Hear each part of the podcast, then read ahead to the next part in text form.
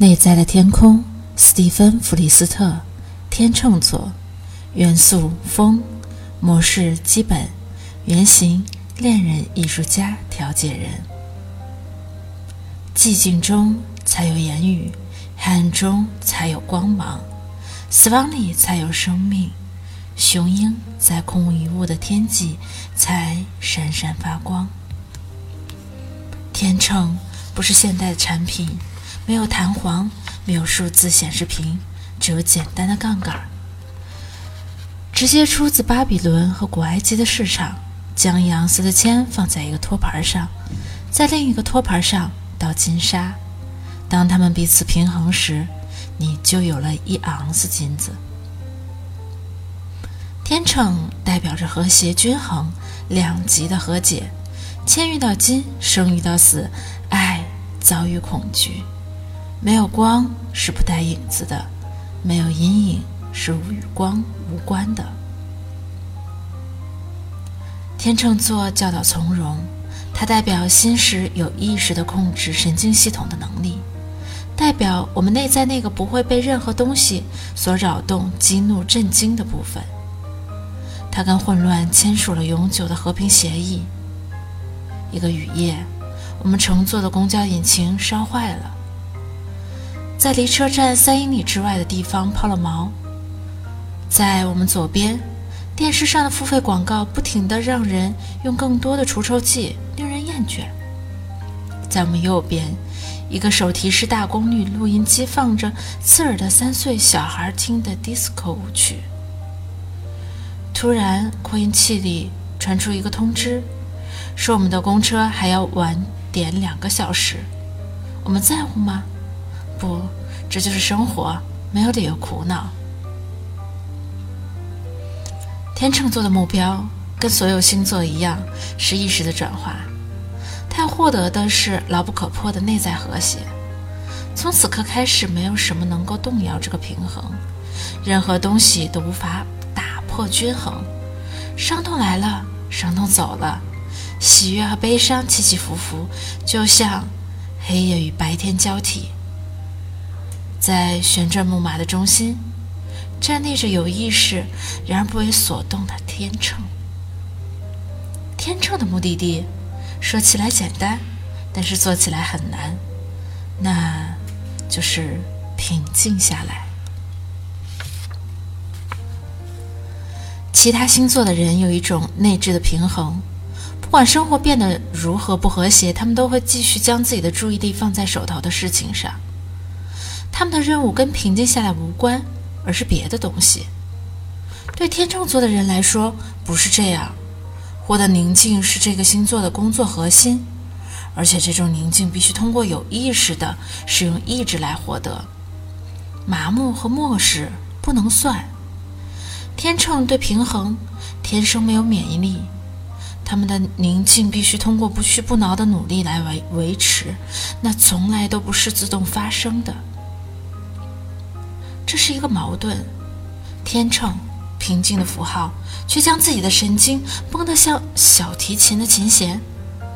他的艺术并不是放松他们，而是看到他们从未被波动，变得完全脆弱，变得极其敏感。但还是能够平衡，这就是他的任务。如何做到呢？天秤座必须学会察觉情绪失衡的初期症状。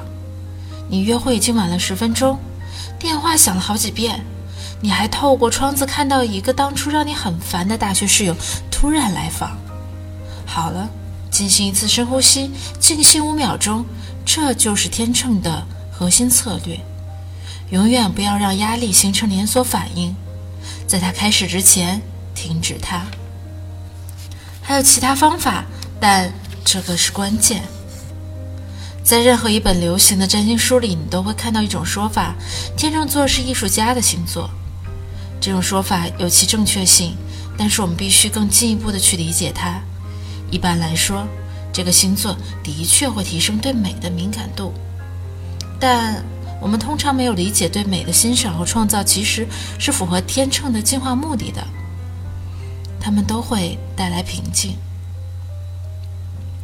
在山间小道上转一个弯，从灰暗的松树林迈进一个广阔的草地，抬眼看去，树荫里的山脊上都是蓝色和绿色，还有黄昏下很嫩的粉红色和红色。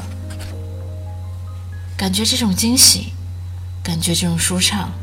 然而，发生了什么？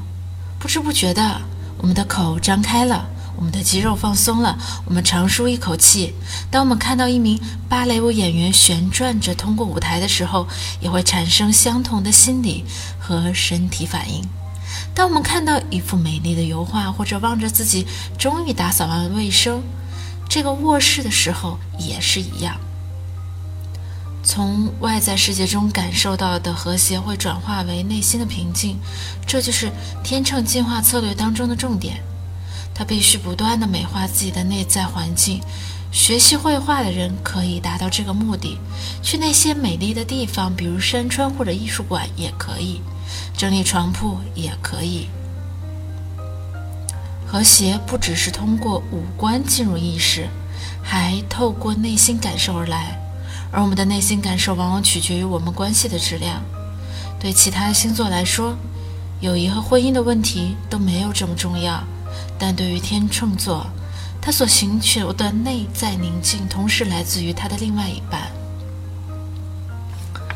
流行书通常会说天秤座人在爱情方面很幸运，但事实常常相反。对这个星座来说，关系是一个充满张力的成长领域，这就意味着要在其中做功课，甚至这里面还可能发生很多激烈的起伏。天秤的目标是深入建立深入和谐的关系，其策略是学习向自己的习性妥协，但是不要向自己的本质妥协。而危险在于他在关系中如此在意维持表面的和谐，以至于将真正的宁静丢失掉了。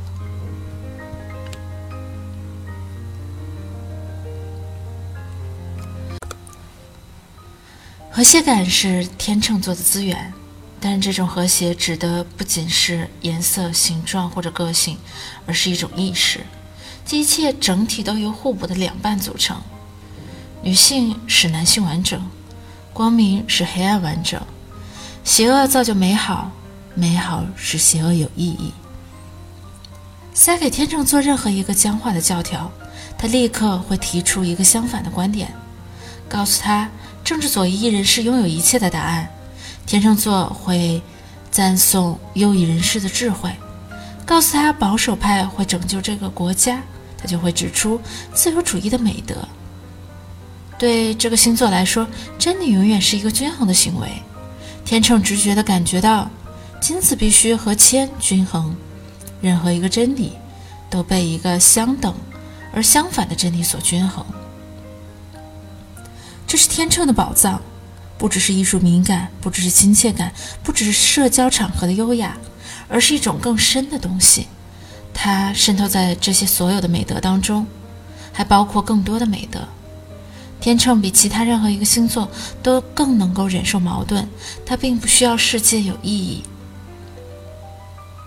互相对立的哲学，人选择，天秤能接受他们的全部。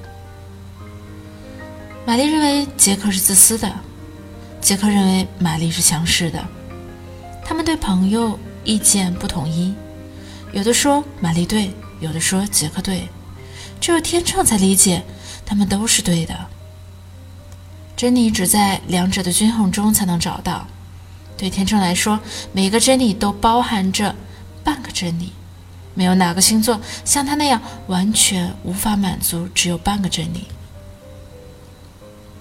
真理本来就是模糊的，如果我们能够接受这一点，我们的感知就会更加清明了。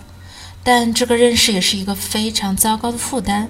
我们来到十字路口，我们需要做一个决定，而每一个决定又必须是明确的一步。退路上的桥必须被烧掉。嗯，想要念医学院，那就意味着你无法去写关于诗歌的故事。想要去结婚。那就意味着你无法继续单身。心智是很广阔的，它可以同时保持两种可能性，但生活却狭隘得多。我们必须在生活里进行选择。在心智的领域，对矛盾的容忍是智慧，但是在日常生活中，它只意味着犹豫不决。天秤会站在十字路口，非常震惊地意识到，没有一条路是完全正确的呀。选择前面那条路，后面那条路的幽灵便萦绕着你；选择后面那条路，你又会遇见前面那条路上的幽灵。天秤唯一能够做的就是用一枚硬币决定，然后照此执行，就好像他们真诚相信没有其他选择一样。如果没有承诺，生活只不过是一个漫长的等待。我们无法永远保留选择权。但是天秤却可能做这样的努力，在这种尝试中，他遇到了自己的阴影。天秤可能只是在时间中等待，他们四处游荡，他们甜美的微笑，他们不会有任何敌人，因为他们不会采取任何立场。但是在表面之下，正在积累着压力，好像有什么不对劲儿，是什么呢？没有威胁，没有压力。没有问题，任何事情都没发生。但是，有一只古老的钟在某个地方滴答滴答地走着。不管你是否做决定，生命都在继续。